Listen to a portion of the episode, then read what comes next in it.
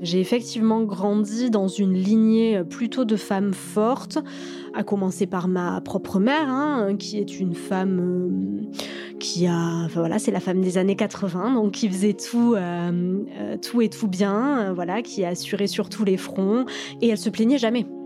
Et c'est à la fois une fierté d'appartenir à cette lignée, je, me sens y appartenir, et en même temps, bah, c'est sûr que c'est une forme de pression, quoi.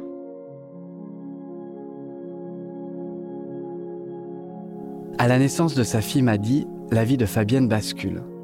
Ça y est, elle devient mère. L'ennui, c'est que chacune de ses interactions avec sa fille lui provoque des angoisses et des inquiétudes qui la débordent. Elle culpabilise de ne pas arriver à l'endormir, de l'entendre pleurer. Il lui arrive même de faire des insomnies, obsédée par la pensée qu'elle n'y arrivera pas. Elle a l'impression d'être la pire des mères. Les jours passent et ses angoisses ne diminuent pas. Au contraire, elles s'accentuent. Fabienne fait une dépression post-partum. Comment se manifestent les premiers symptômes? Comment Fabienne se soigne-t-elle? Et finalement, comment arrive-t-elle à construire une relation avec sa fille?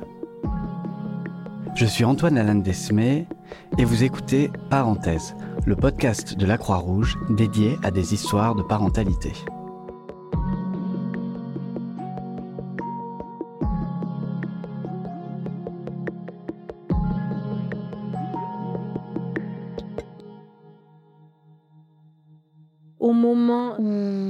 Commence à parler d'avoir un enfant, j'ai 29 euh, ans. Euh, ce qui est euh, l'âge auquel ma mère est tombée enceinte de moi.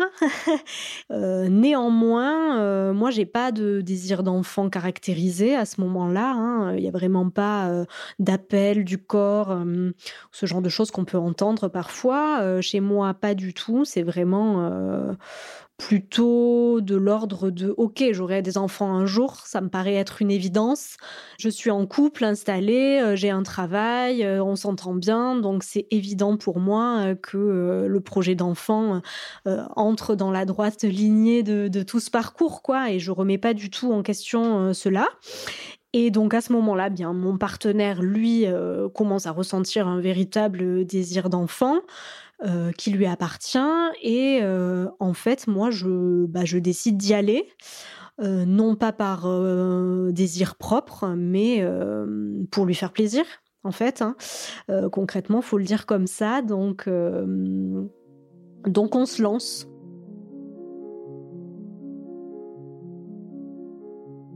Point de vue médical, la grossesse se déroule parfaitement bien quelques désagréments en début de grossesse, mais on ne peut pas parler de, gros désagréments. Euh, je me considère plutôt chanceuse.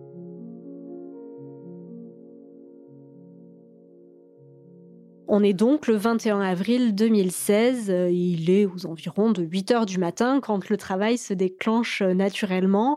J'ai jamais, euh, voilà, je pense qu'aucune femme n'a été aussi heureuse que moi de ressentir une contraction de travail.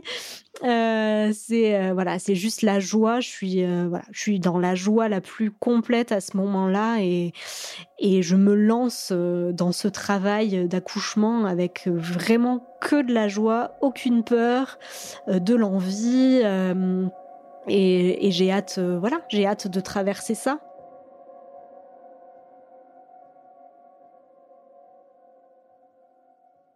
Au moment où la sage-femme me passe le bébé, il se passe rien. C'est pas que je suis triste ou que je suis heureuse, c'est juste un grand vide, quoi les premiers jours à la maison, enfin moi, juste ce qu'il faut dire, c'est que j'ai déjà pas du tout envie de quitter la maternité, c'est-à-dire qu'on reste trois jours à la maternité, j'ai pas du tout envie de partir parce que moi là-bas, je me sens super protégée, super encadrée. Il y a toujours des gens pour m'indiquer quoi faire et comment faire. Donc encore une fois, moi, je j'ai pas du tout envie de j'ai pas du tout envie de partir, mais bon, il y a un moment donné, il faut rentrer chez soi. Donc, euh, quand on arrive à la maison, euh, ben, je, suis un peu dans un état de, panique. Euh, je sais pas trop ce que je vais faire, quoi. Ça me paraît fou. ça me paraît fou, en fait, qu'on me laisse m'occuper de ce bébé. Tout le monde me fait confiance autour, et je trouve ça incongru. Il y a vraiment ce sentiment de décalage qui m'empêche pas de m'occuper très bien de ma fille. Je m'en occupe, je fais tout ce qui est nécessaire, je l'allaite, l'allaitement se passe physiquement très bien, mais vraiment, euh, tout ça me semble à la fois effrayant, angoissant, incongru et impossible. Et il y a assez rapidement euh, un sentiment d'angoisse à l'idée que, en fait, c'est euh, c'est permanent, quoi. Le truc va rester comme ça, en fait. C'est-à-dire qu'on va pas pouvoir revenir en arrière et que maintenant elle est là et que c'est pour toute la vie. Et que c'est non seulement pour toute la vie, mais chaque minute, chaque seconde. Donc c'est euh, un gouffre.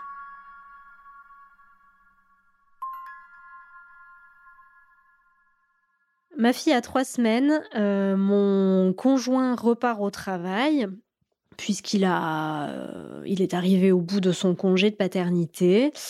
Du coup, euh, il claque la porte euh, le matin à 8 heures et il est convenu que ma mère arrivait quelques heures plus tard.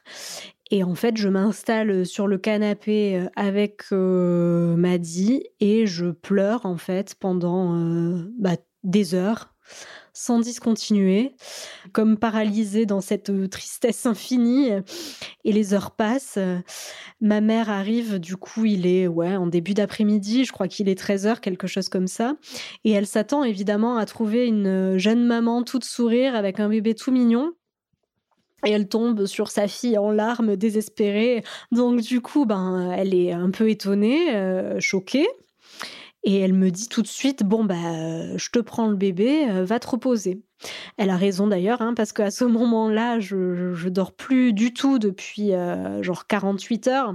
Donc forcément au bout d'un moment ça impacte quand même euh, le moral et effectivement mon, mon sommeil commence vraiment à être très dégradé. Euh, du coup, je fais comme elle me dit, je lui confie euh, m'a dit, je m'enferme dans la chambre euh, et je continue en fait de pleurer, pleurer, pleurer pendant des heures dans mon lit. Je ne dors pas une seule seconde évidemment. Pendant tout le temps que je passe dans la chambre, je pleure beaucoup et des pensées un peu en boucle commencent vraiment à tourner dans ma tête qui tourne beaucoup autour de euh, partir, euh, disparaître, euh, mettre fin à cette situation. Donc en fait là je commence vraiment à, envisager sérieusement dans mon esprit la possibilité de, partir et de laisser tout le monde en plan, en fantasmant sur les personnes qui disparaissent du jour au lendemain, là, qui, laissent leur famille. En vrai, j'ai pas l'intention de faire ça vraiment, mais il y a vraiment cette idée d'arriver à trouver une issue. Pour moi, à ce moment-là, la seule issue envisageable, c'est que moi, je sorte du tableau, quoi.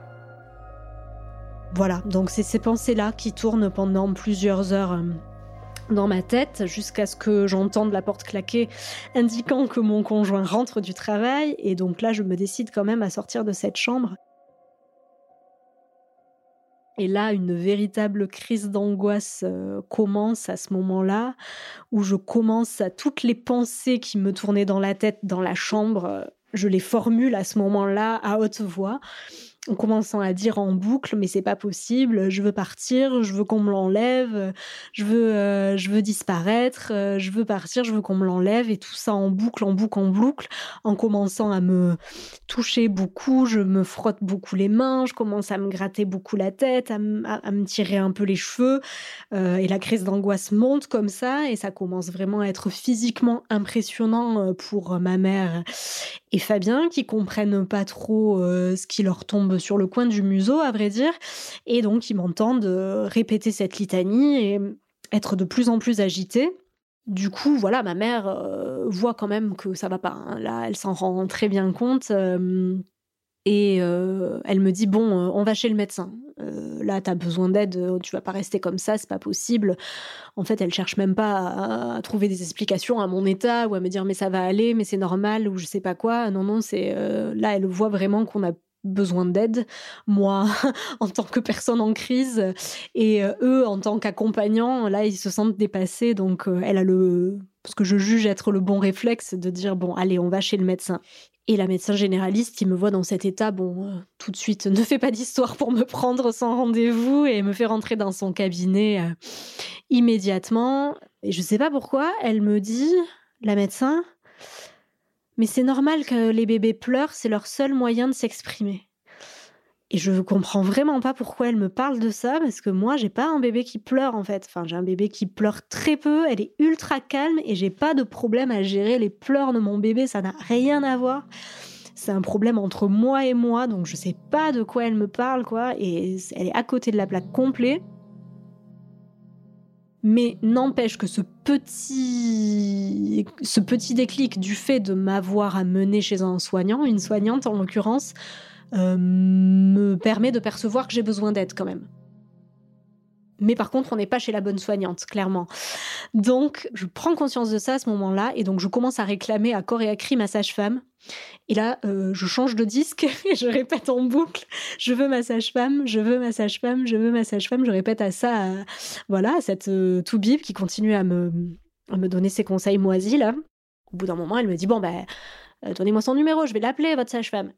Et donc là, merveille, elle, euh, elle, euh, elle appelle ma sage-femme devant moi en lui disant euh, "Écoutez, j'ai dans mon cabinet votre patiente et ça va pas du tout. voilà, elle a tel comportement et elle vous réclame." Donc la sage-femme évidemment demande à me parler. Euh, et donc là, voilà, je, m'effondre au téléphone en lui disant à quel point je vais pas bien, euh, que c'est trop dur, que j'y arrive pas, euh, et que ça va pas être possible en fait. Et donc là, elle fait pas de grand discours au téléphone, elle me dit juste j'arrive. Du coup, on rentre à la maison, et puis en fait, elle arrive assez rapidement, je crois qu'il est 20h. Et là, en fait, elle s'assoit près de moi sur le canapé. Et là, elle sort son petit, euh, son petit questionnaire, son petit test, et elle commence à me poser des questions. Et ce test, donc, c'est un test qui s'appelle le test d'Édimbourg et qui permet d'évaluer euh, bah, la dépression du postpartum avec des questions euh, qui sont de l'ordre dans les sept derniers jours, j'ai été heureuse plus que d'habitude, moins que d'habitude, euh, pas souvent, euh, carrément jamais. J'ai été anxieuse plus que d'habitude, moins que d'habitude, etc. Et tout un tas de questions. Enfin, je crois qu'il y en a que 10 en fait, donc c'est assez rapide, euh, avec une échelle quoi, hein, qui, qui cote la dépression ou non.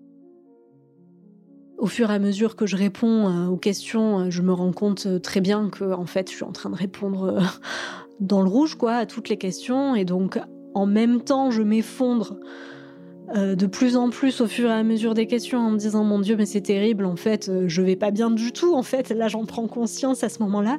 Et en même temps, un espèce d'espoir. Donc, c'est vraiment deux mouvements opposés qui se hum, passent à ce moment-là à l'intérieur de moi. C'est euh, mon Dieu, c'est terrible, je vais très mal. Et oh, espoir, il se passe quelque chose parce que ça existe ce que je suis en train de vivre et il y a même un test euh, qui permet de l'évaluer et donc ça veut dire que que ça existe et que je suis pas toute seule et qu'il va se passer quelque chose et qu'on va pas me laisser comme ça et voilà. Tout ça me rassure beaucoup.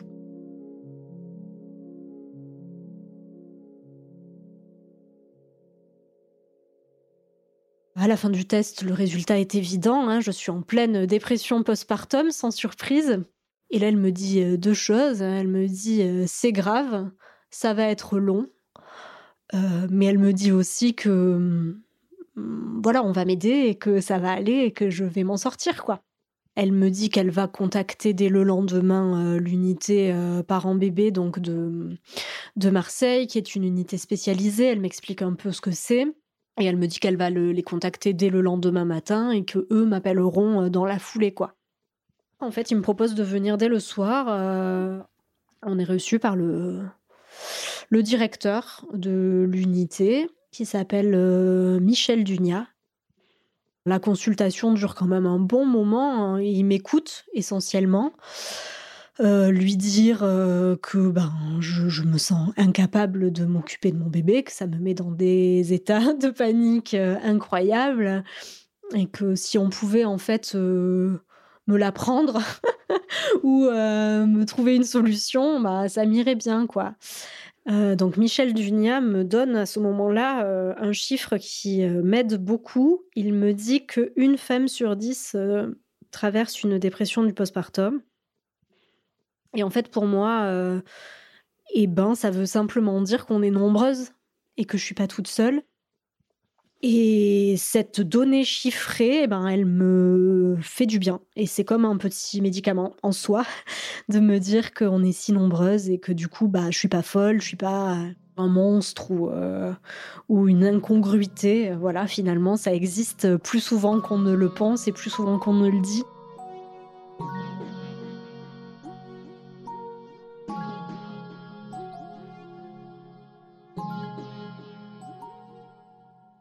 Une prise en charge est proposée qui consiste à venir à l'unité euh, quelques jours par semaine, à ajuster hein, au fil du temps, euh, selon les besoins, etc. Et l'idée, c'est de venir euh, en journée, bénéficier de soins, d'un accompagnement de la part des professionnels sur place, être accompagné finalement dans, ma relation à ma fille pour essayer ben, de faire diminuer les angoisses et puis de prendre confiance petit à petit dans cette relation, puis dans ma propre maternité. Donc c'est ce qu'on décide au début. Assez rapidement, en fait, je me rends compte que ça nous correspond pas. Enfin, en tout cas, moi, ça me correspond pas. Parce que déjà, dès que je suis toute seule chez moi, je panique.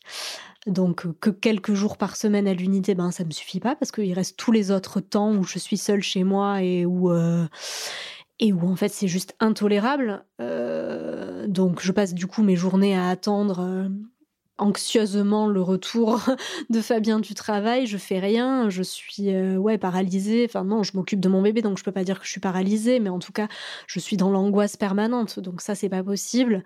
Les trajets euh, me stressent aussi beaucoup entre la maison et, euh, et l'unité, c'est fatigant, c'est l'été, il fait chaud. Donc du coup, on en rediscute. C'est l'avantage de pouvoir euh, réajuster et on, bah, finalement, on en conclut que je suis peut-être, euh, voilà, trop, trop angoissée euh, pour pour la prise en charge juste en journée. Et du coup, là, on, bascule sur une prise en charge à temps plein. Et donc à partir de ce moment-là, je suis prise en charge à l'unité du mardi au vendredi, jour et nuit. Voilà, donc euh, quatre jours par semaine, je suis là-bas, trois jours par semaine, je suis chez moi. Le week-end, évidemment, n'est pas gênant puisque Fabien est là, et le lundi, c'est débrouillé pour télétravailler. Euh, je suis jamais seule, et c'est ce dont j'ai besoin à ce moment-là, quoi.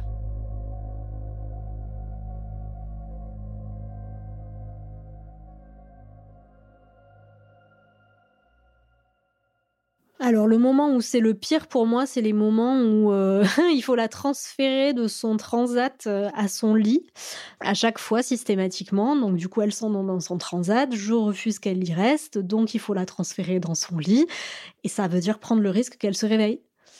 Euh, parce que un transfert de bébé est toujours risqué. il y a toujours un risque que l'enfant se réveille. Et je je peux pas le faire en fait. C'est juste pas possible. C'est-à-dire que même si Fabien m'encourage, euh, il me dit mais non, bah, si elle se réveille, elle se réveille, c'est pas grave, c'est pas un drame. Bah si, pour moi, c'est un drame en fait. Parce que ça veut dire que j'ai échoué. Et je peux pas échouer, c'est pas possible. Du coup, ben, c'est Fabien qui doit faire tout ça.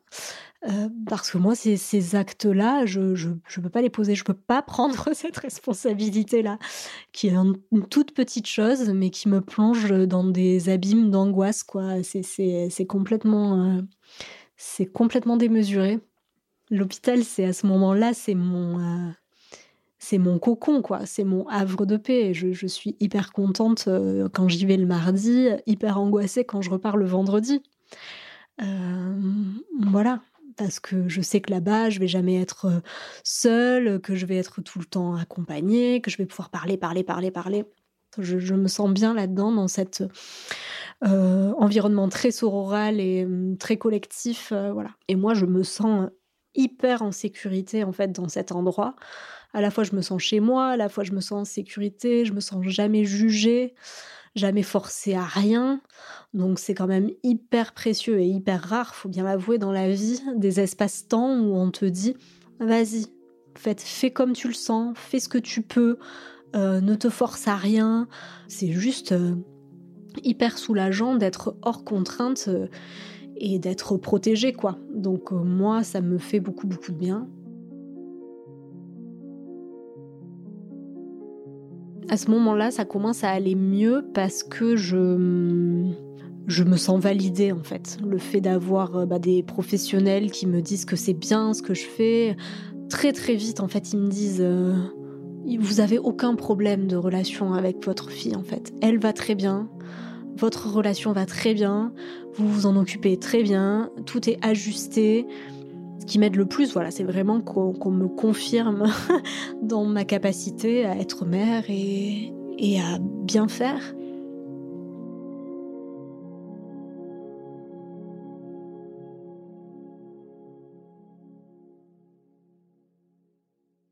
En fait, je cherche une assistante maternelle pendant que je suis euh, à l'unité. Il faut avouer que ça m'occupe aussi, donc c'est parfait.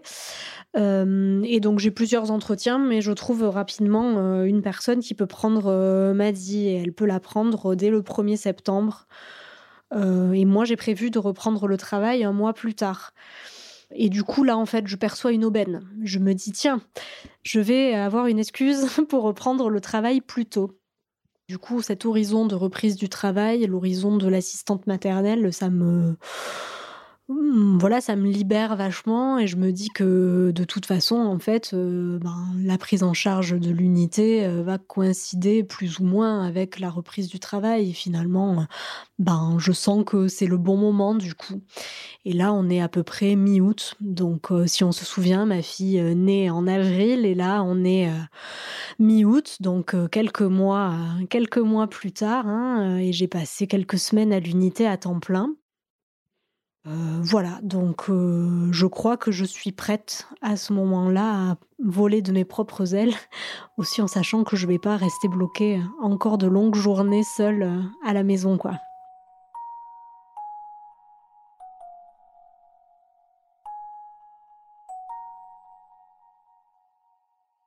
La première fois que je l'amène chez l'assistante maternelle, alors bon, c'est pas vraiment la première fois, puisqu'avant, il y a des, des, moments d'intégration, etc., où, où, je suis avec Maddy chez l'assistante maternelle. C'est pas, je la largue pas comme ça du jour au lendemain.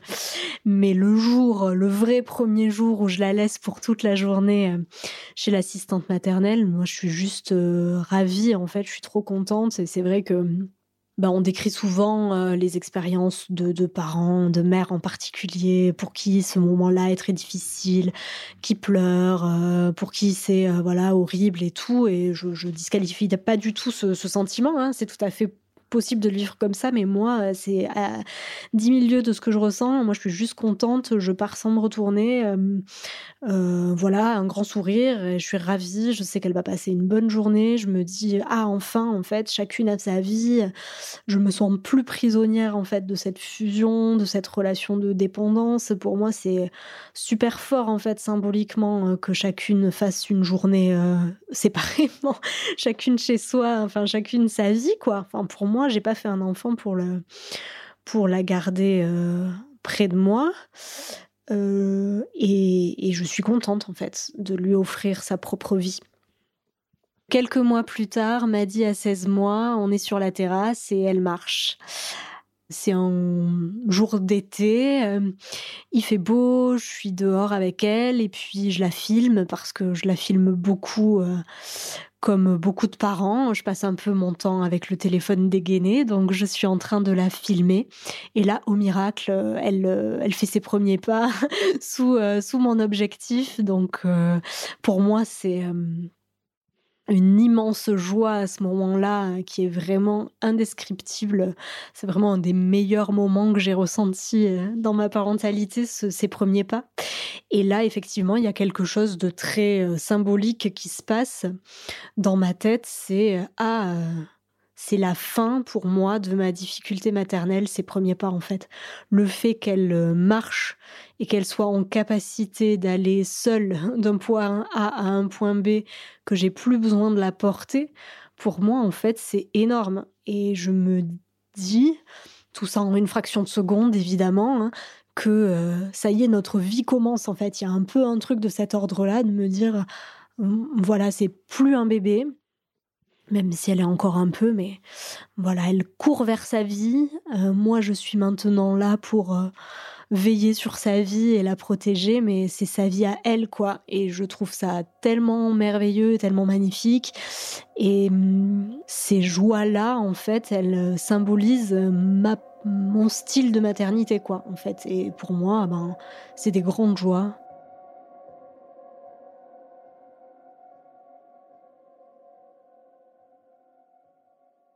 La maternité qu'on m'a présentée n'est clairement pas conforme à ce que j'ai vécu, vu que, bah, évidemment, j'ai rien vécu euh, tel que décrit euh, par les magazines. Hein, euh, donc, bah, il y a cette idée d'instinct maternel qui reste quand même assez présente, même si heureusement ça tend à changer et que euh, on remet de plus en plus en question euh, cette idée d'instinct maternel. Ça reste quand même très ancré euh, au point que chacune s'imagine qu'elle va le ressentir et ben c'est quand même violent quoi de, se sentir incapable parce que on ne ressent pas cette forme d'instinct. d'avoir l'impression qu'on est un peu anormal, contre nature même. Voilà, c'est des choses que j'ai pu penser, alors qu'évidemment, il n'en est rien.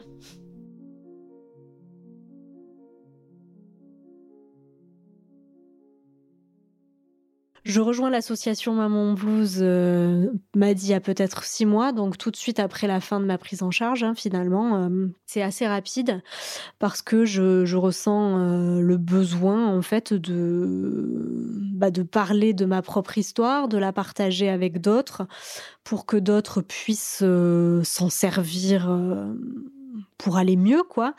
J'ai un besoin de rendre un peu de l'aide qui m'a été donnée aussi, parce que moi, je, je sais ma chance d'avoir été prise en charge de cette manière-là, euh, avec des professionnels formés, spécialisés, bienveillants, etc. Je sais que c'est pas du tout le cas de, de plein de femmes, donc j'ai euh, j'ai très envie de rendre ce soutien-là qui m'a été donné. Je sais aussi maintenant euh, que chez certaines femmes, ben, ce désespoir-là, il peut être fatal et que parfois le suicide est, la seule voie de la libération. Donc euh, ces choses-là me, donnent envie euh, de m'engager pour partager mon histoire, aider les autres et faire peut-être avancer la cause de...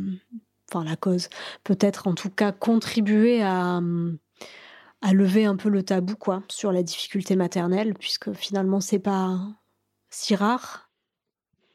Dans le cadre de Maman Blues, du coup, euh, je participe régulièrement à des groupes de parole que, euh, que j'anime. Euh, et dans ce cadre-là, en fait, j'ai eu la, la, plus belle des récompenses puisque une, une femme est venue à un de ces groupes de parole où il y avait trois mamans et deux animatrices, dont moi. Et suite à ce groupe, eh bien, cette femme m'a envoyé un mail pour me dire tout simplement que je lui avais sauvé la vie. Et ça, pour moi, évidemment, c'est euh, ben, euh, une démonstration énorme de gratitude et évidemment le sentiment d'être utile dans cette action avec Maman Blues. Parce que si on peut permettre juste à une seule femme d'aller mieux, à une seule femme de se sentir euh, sauvée, là en l'occurrence, puisque c'était les termes de cette personne, et eh ben évidemment c'est euh, c'est une victoire quoi.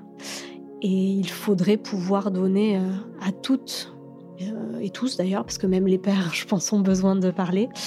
et eh ben cette écoute là, sincère et bienveillante.